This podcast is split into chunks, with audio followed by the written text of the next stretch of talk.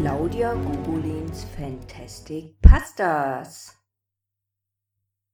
Erlebe den Kampf des legendären Sengoku Siami gegen einen Gegner, den noch niemand besiegen konnte, den Tod. Wird der mächtigste Priesterkrieger im Reich des Himmels den Tod besiegen? Eine Geschichte von Harald Müller. Der Irrtum des Sengoku. Der größte Fehler ist die Anmaßung, sich für unfehlbar zu halten. Elfenweisheit. Man nannte ihn Yami. Er war ein Sengoku.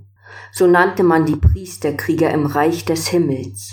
In einem uralten Ritual, welches nur die Sengoku kennen, hatte man ihm sein Augenlicht genommen und ihm Aquamarine als kristallene Augen eingesetzt, die von innen funkelten. Die Priesterkrieger trugen normalerweise einen Schal über ihre Augen, der hinter ihrem Kopf zusammengeknotet wurde und ihre Kristallaugen verdeckte. Obwohl man ihr Augenlicht genommen hatte, wurde so ihr Geist befreit und sie sahen dadurch besser. Sie sahen nämlich durch ihren Geist und waren hervorragende Krieger, wenige, die es mit allen Dämonen aufnehmen konnten. Sie stellten sich allen Gefahren, die das Reich der Elfen bedrohten. In seinem Leben hatte Yami schon viele Dämonen und Feinde des Himmels zur Strecke gebracht. Unter den Priesterkriegern galt er als mächtig und sein Ruf war legendär. Mit der Zeit stieg er sogar zum Abt des Klosters in den sagenumwobenen Nebelbergen auf, in denen die zukünftigen Priesterkrieger in harten rituellen Übungen ausgebildet wurden. Nur die Besten wurden Krieger und durften ihr Augenlicht im letzten Schritt opfern. Ihre Narben, die ihre Körper zierten, verheilten nach einiger Zeit. Doch ihr Geist wurde stark und unbeugsam. Viele schafften es nicht, ein Sengoku zu werden, denn sie überlebten die Rituale nicht. Yami war unter den Priesterkriegern sicherlich ein Meister. Für den Kaiser des Himmels unterwarf er Reiche, die sich der Herrschaft der Elfen widersetzten. Die gewaltigsten Heere hatte er mit einer einzigen Handbewegung zerschlagen. Dutzende Feinde hatten versucht, ihn zu besiegen, selbst mächtige Dämonen wie die Oni, doch vergeblich. Er hatte sie alle überlebt. Am Ende waren sie es, die starben. Der grimmige Gevatter Tod hatte ihn nie im Kampf besiegen können. Stets hatte Yami ihm getrotzt und ihn die Gesichter seiner Feinde gelacht, die für ihn die Gesichter des Todes repräsentierten. Als einer der letzten der alten Priestermagier kannte er die längst vergessenen Geheimnisse der Zian, der geflügelten Vorfahren der Elfen. Er beherrschte die Magie in allen Formen, die den ganzen Planeten durchfloss und letztlich die kosmische Kraft war. Er konnte per Telepathie mit seinem Geist in andere Wesen eindringen und ihre intimsten Gedanken lesen. Kein Geheimnis blieb ihm verborgen. Deshalb nahm er auf Befehl des Kaisers oft an Verhören teil, um für ihn in den Geist der Opfer einzudringen und geheime Informationen zu beschaffen. Einmal hatte er sogar den Geist des Drachen Yamata no Orochi, der riesigen fliegenden achtköpfigen Himmelsschlange unter Kontrolle gebracht und dadurch die Hauptstadt Neopolis gerettet. Für wenige Augenblicke konnte er sich in einen weißen Adler mit blauen Aquamarin Kristallaugen verwandeln. Selbst für einen Elfen war er bereits ziemlich alt. Er hatte sein Zenit schon überschritten. Elfen konnten 200 bis 300 Jahre alt werden. Er war schon fast 400 Jahre alt. Mit verbotenen Ritualen, Zaubern und Tinkturen aus schwarzem Lotus hatte er sein ihm vorbestimmtes Lebensziel weit überschritten. Obwohl er äußerlich nicht alt wirkte, spürte er das Alter. Ewig konnte er die Zeit nicht anhalten. Seine Zauber begannen langsam zu versagen. Auch die herkömmlichen Tinkturen und Mixturen schienen nicht mehr zu wirken. Der Effekt des schwarzen Lotus, einer verbotenen Droge, hielt nicht mehr lange an. Das unwiederbringliche Ende näherte sich auch für ihn. Er spürte, wie die Zeit an ihm nagte. Seine Hände wurden zittrig, wenn er seinen Zauber ausübte. Nur mit äußerster Anstrengung konnte er die Ruhe in seinen Händen finden, die er brauchte. Im Kampf konnte er sich daher keinem mächtigen Gegner mehr stellen. Die Telepathie und Ausbildung der Priester füllten ihn nicht aus. Doch wollte er es einfach nicht wahrhaben. Der Tod sollte ihn am Ende doch nicht besiegen. Er würde schon einen Ausweg finden. Immerhin war er Yami, der Mächtige. Und so verwendete er nun seine ganze Kraft darauf, einen endgültigen Ausweg zu finden und dem Tod ein für allemal zu entrinnen. Die Unsterblichkeit war sein Ziel. So hatte er schon bald damit begonnen, sich auf Reisen zu begeben. Er durchwanderte das Reich des Himmels, das sich über die bekannte Welt zog. In den Dschungeln von Skor durchsuchte er verlassene Tempelruinen. Er zog in die Eiswüsten des Westens, wo der Elfenclan des weißen Tigers herrschte. Er suchte den Baum des Lebens, den Simurgbaum, wo der Dämon Simurg über die Quelle des Lebens wachen sollte. Unter der glühenden Hitze der Wüste Sirion, wo die Sonnenelfen herrschten, fand er nur Ruinen untergegangener Kulturen. Alles vergeblich. Er suchte sogar Yamauba, die Hexe in dunklen Wäldern nahe des Ashigana auf, die fast ebenso uralt wie er selbst war.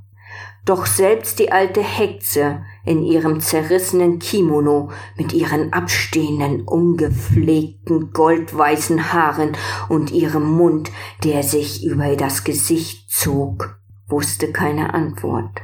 Ihr diabolisches Gelächter dröhnte noch in seinen Ohren. Das Meer stellte auf seiner Suche kein Hindernis dar. Er unternahm gefährliche Seereisen, um in die neue Welt außerhalb des Himmelreiches vorzudringen. Er drang in unbekannte Archipele vor, fragte die dortigen Weisen sehr und befragte viele Orakel. Auch das legendäre Orakel von Delphina. Nirgendwo erhielt er eine Antwort. Selbst die Tengu, die legendären Berggeister, konnten ihm nicht helfen. Nach der langen Suche kam Yami zu der erschreckenden Erkenntnis, dass es wohl keine Möglichkeit gab, das Rad der Zeit zurückzudrehen oder gar vollständig anzuhalten. Doch gerade in dieser, seiner schwärzesten Stunde, als er sich schon fast in sein Schicksal ergeben hatte, fiel ihm in einem weit abgelegenen Kloster am Rande des Nebelgebirges ein Buch in die Hände, das sagenumwobene Kochomaho, ein Buch aus der alten Zeitaufzeichnungen, die als verschollen galten. Schriften und Skripte, die so mächtig waren, dass dieses Buch nicht ohne weiteres zerstört werden konnte und deshalb im Exil versteckt wurde. Die Schicksalsgötter und die Naturgeister hielten den Atem an, als er das Buch von seinem angestammten Platz nahm. Der Sieg über den Tod war zum Greifen nah. Bald würde er selbst die Unsterblichkeit erlangen. Anscheinend konnten nicht einmal die Götter ihn aufhalten. So zog er sich in sein Kloster und in seine Kammer zurück. Er studierte den Folianten und er entriss ihm das Geheimnis, ein Ritual, das noch kein Sterblicher gewagt hatte. So begann er mit den Vorbereitungen und errechnete den richtigen Zeitpunkt. Mond, Sterne, und der Nachbarplanet Uranus, der einen großen Teil des Himmels einnahm, mussten eine bestimmte Konstellation einnehmen, damit die astralen Schwingungen auf dem Planeten auf bestimmte Kraftlinien fielen, die den Planeten durchzogen wie die Adern eines Lebewesens. Nicht nur die Konstellationen der Gestirne waren wichtig, bestimmte Zutaten waren für das Ritual erforderlich. Schwarzer Lotus, den er sowieso jeden Tag konsumierte. Der Schwanz eines Mantikors, ein Mischwesen mit dem Körper eines Löwen und dem Schwanz eines Skorpions, eine Schuppe des Ao Guang, dem Drachenkönig des östlichen Meeres, und eine Drachenperle. Auf die meisten Zutaten hatte er direkt nur indirekten Zugriff, da er der Leiter des Klosters war.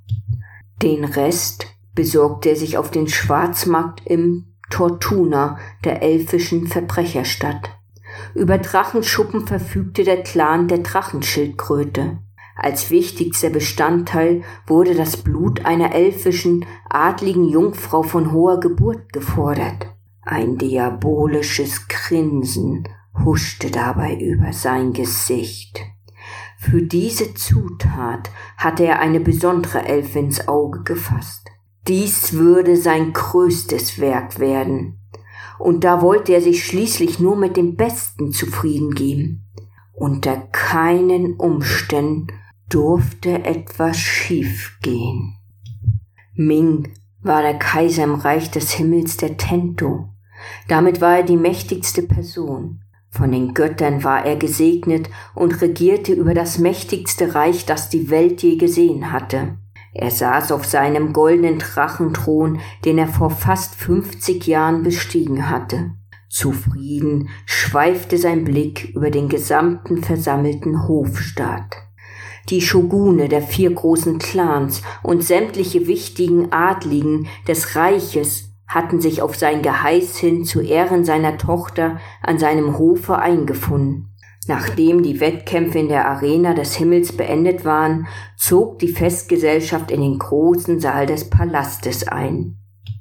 Alles lief perfekt, zumindest etwas an diesem Abend, dachte sich der Kaiser, während er einen zerknirschten Blick in Richtung seiner Tochter warf. Ming, bitte! Die Stimme seiner Frau ließ ihn kurz aufschrecken. Lasse dir nichts anmerken. Wie sehe das denn vor dem Hofstaat aus? Wir regeln diese Angelegenheit später. Wan Guifei, seine Frau, hatte großen Einfluss auf den Kaiser, der von Natur aus eine eher willensschwache und unentschlossene Erscheinung war. Seine Gemahlin war die eigentliche Macht im Reich des Himmels. Sie hatte recht. Was mit seiner Tochter geschehen war, durfte nicht öffentlich werden, unter keinen Umständen. Schnell nahm er einen Schluck Sake aus seinem Becher und erhob sich für seine Ansprache, nicht ohne jedoch noch schnell einen kurzen Seitenblick auf seine Tochter Shoyomuku zu werfen. Wenn sie irgendetwas mitbekommen hatte, so ließ sie es sich nicht anmerken. Mit versteinerter Miene saß sie neben ihm zu seiner Rechten. Nun gut, er würde sich später darum kümmern. Jetzt durfte er sich erst einmal nichts anmerken lassen. Gerade in diesem Augenblick, als sich alle Blicke auf ihn richteten und er zu seiner Ansprache ansetzen wollte, geschah das Unfassbare. Ein weißer Adler mit funkelnden blauen Augen zog kreischend seine Bahnen über den Saal. Er flog um die Steinsäulen, um die sich goldene, schlangenartige Drachen wanden. Ein Lichtblitz erschien, der Adler war verschwunden, und von einem Moment auf den anderen erschien eine große, hagere Gestalt mitten im Saal. Weiße Federn schwebten noch in der Luft. Gehüllt in einen schwarzen Umhang, die Kapuze tief ins Gesicht gezogen, stand die Gestalt einfach nur da. Sie trug einen schwarzen Stoffstreifen, der über die Augen gebunden war und hinter dem Kopf zusammengeknotet. Das bläuliche Glühen der Augen schien durch den schwarzen Stoff. Ein Sengoku. Die weißen langen Haare, die zu einem Pferdeschwanz gebunden waren, bildeten ein Kontrast zu dem schwarzen Gewand und um dem ein roter Stoffgürtel gewunden war. In dem Gürtel hingen zwei silberne Katana aus Sternenmetall, die Standardwaffen der blinden Priesterkrieger. Die Zeit schien still zu stehen und war wie eingefroren. Augenblicke später legte sich die Überraschung. Ming fand seine Stimme wieder. Er erkannte Yami sofort, einen der ältesten Sengoku, der in letzter Zeit als unberechenbar und von Gier zerfressen galt. Er sollte sogar unter dem Einfluss des schwarzen Lotus stehen, wie seine Spione berichteten. Wachen! rief Ming mit kräftiger Stimme. Auf seinen Befehl hin umringten sechs kaiserliche Gardewachen die unheimliche Gestalt, doch diese rührte sich nicht. Yami, was taucht ihr hier so einfach auf?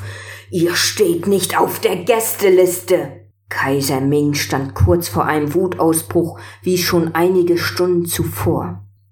Der neue Wutausbruch würde dem ersten im Nichts nachstehen, denn Ming galt als schnell reizbar und impulsiv. Mit zusammengekniffenen Augen fixierte er die Gestalt in der Mitte. Yami hob nach einigen Sekunden den Kopf und warf den dunklen Umhang über seine Schultern. Mit krächzender Stimme sprach er. Von euch persönlich will ich nichts. Ich bin nur wegen eurer Tochter hier. Der Kaiser fuhr zu seiner Tochter herum, doch diese sah ihren Vater genauso erstaunt und erschrocken an. Wie könnt ihr es erlauben? Wachen! Ergreift ihn! Auf der Stelle! Wie befohlen machten die Wachen einen entschlossenen Schritt nach vorne, um den Eindringling zu stellen. Ein Sengoku zu ergreifen war schwer, aber die Wachen waren die besten Samurai des Reiches. Trotz seines Alters war Yami schnell. Mit schattenhaften Bewegungen, die man der gebrechlich wirkenden Gestalt gar nicht zugetraut hätte, schoss er vor und tötete die Samurai. In Karate, der elfischen Kampfkunst, war er ein Meister. Jahrhundertelang hatte er die Kampfkünste trainiert. Ebenso war Yami ein Meister der Schwertkunst, des Kenjutsu. Die Klingen seines Katanas führten einen Todestanz auf. Einer der Wache stieß er ins elfische Doppelherz, der anderen Wache schlug er die Hand ab. Ming zog sein goldenes Drachenkatana, bereit, sich zu verteidigen. Ich bin Yami, der ehemalige Sengoku, nun Hexer, und ihr könnt euch glücklich schätzen, diesen Abend überlebt zu haben, entgegnete er, als er auf die Prinzessin zustürmte. Ich bin nur aus einem einzigen Grunde hier. Mit diesen Worten packte er die Prinzessin am schlanken Handgelenk, zog sie zu sich heran und verschwand zusammen mit ihr in einer drehenden Bewegung seines Umhangs.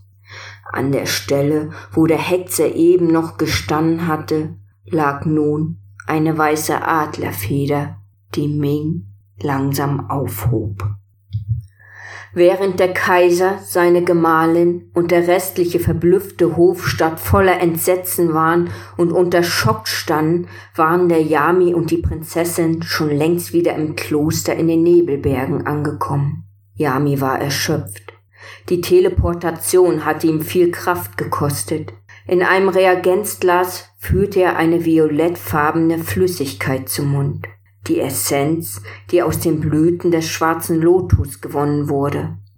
Langsam rann die Flüssigkeit seine Kehle hinunter, seine Adern traten hervor. Ihr könnt ruhig schreien, so viel ihr wollt, fauchte Yami. Es wird euch ja doch niemand hören. Prinzessin Shoyomuku lag mit eisernen Ketten gefesselt auf einem steinernen Altar, während der unheimliche Sengoku in einer Ecke des Turmzimmers irgendwelche übelriechenden Tinkturen zusammenbraute.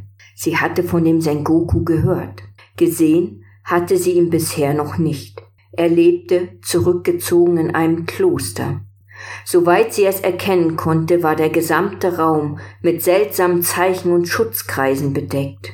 Auch die restliche Ausstattung ließ nicht gerade Hoffnungen aufkommen. Qualm verbreitete sich aus Räucherschalen. Kerzen in Ständern spendeten spärliches Licht. Hört auf! Hört doch! flehte die Prinzessin. Was immer ihr verlangt, ich bin sicher, mein Vater ist bereit, es euch zu geben. Ihre Augen füllten sich mit Tränen, als sie angsterfüllt fortfuhr. Opale, Rubine, Smaragde, sonstige Juwelen. Sagt, was ihr wollt. Die Gestalt kicherte nur verächtlich und fuhr unbeirrt in ihrer Arbeit vor. Aber ich habe doch bereits, was ich will, nämlich euch. beruhigte er sie mit überlegener Gelassenheit, was in ihr noch mehr Angst schürte. Ihr seid das reinste Juwel von allen.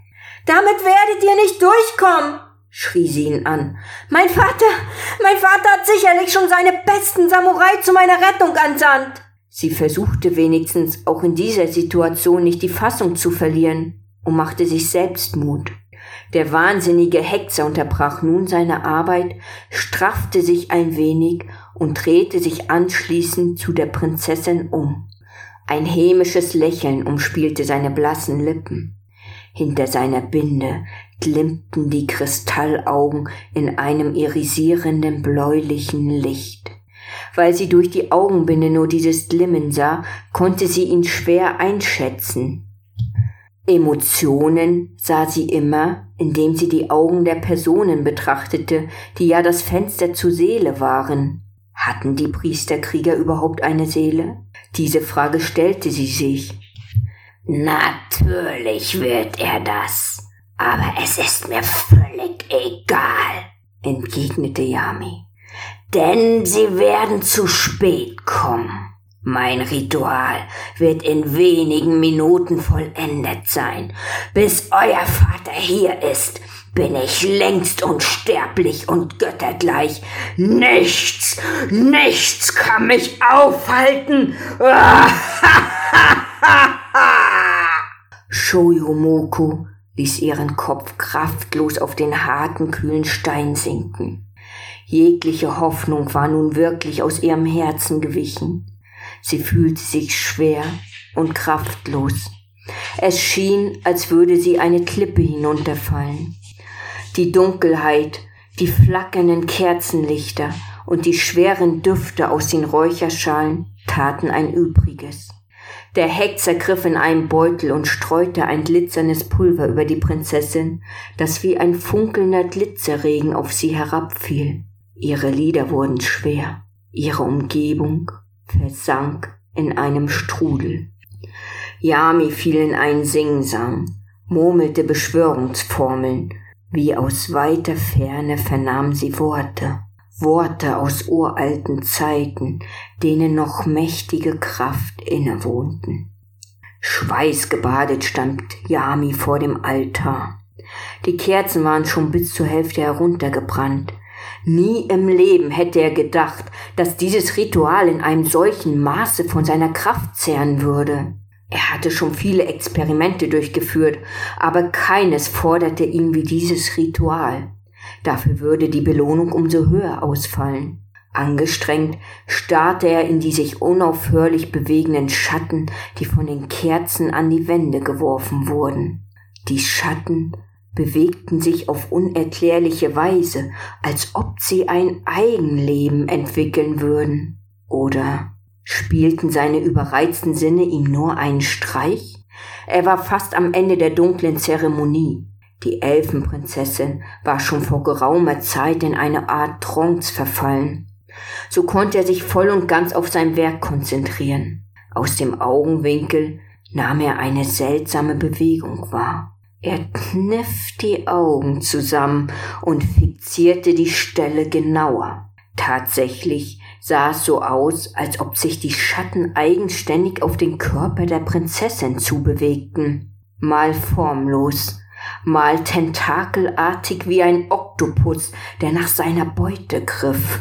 Die Schatten formten sich zu einer glitschigen dunklen Masse, die sich auf den Altar hinbewegte. Es schien alles perfekt zu sein. Nur noch wenige Sekunden. Mächte der Ewigkeit, erhört mich und nehmt mein Opfer an, beschwor Yami angestrengt. Verleiht mir die Gabe der Unsterblichkeit. Mein Geist ist würdig, macht mich unsterblich. Die Worte kamen schon recht heiser aus seiner trockenen Kehle, als er zufrieden sein Werk betrachtete. Doch plötzlich hielten die Schatten inne und zogen sich sogar von dem steinernen Opferaltar zurück. Irgendetwas stimmte nicht. Nervös sah sich der blinde Hexer mit seinen glühenden Kristallaugen um. Durch seine geistigen Augen entdeckte er eine andere Gestalt, die sich langsam aus der Dunkelheit schälte und sich aus der dunklen Masse löste. Eine große, dürre, ja geradezu knochige Gestalt, deren Gesicht von einem ewigen Grinsen verziert wurde und in deren knöchernen Hand eine Sense glänzte. Erschrocken wich er zurück. Das konnte, das durfte nicht sein.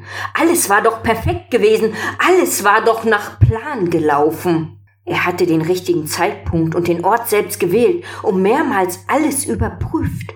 Sämtliche Zutaten hat er überprüft und sich vergewissert, dass alles tadellos war. Jede einzelne Zutat hatte er besorgt, so wie es in dem Buch stand, diesem verflixten Buch.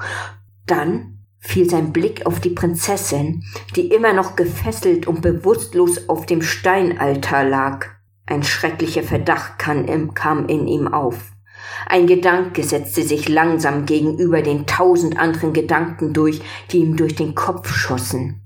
Sicherlich hatte sich die Welt in all den Jahren, die er lebte, stetig verändert.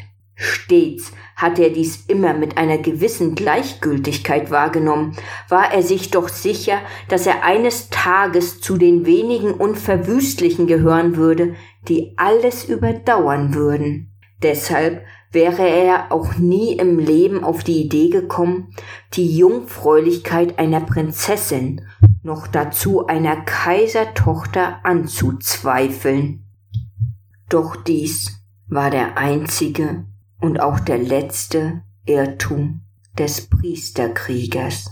Der Tod ist der Beginn der Unsterblichkeit. Maximilian de Robespierre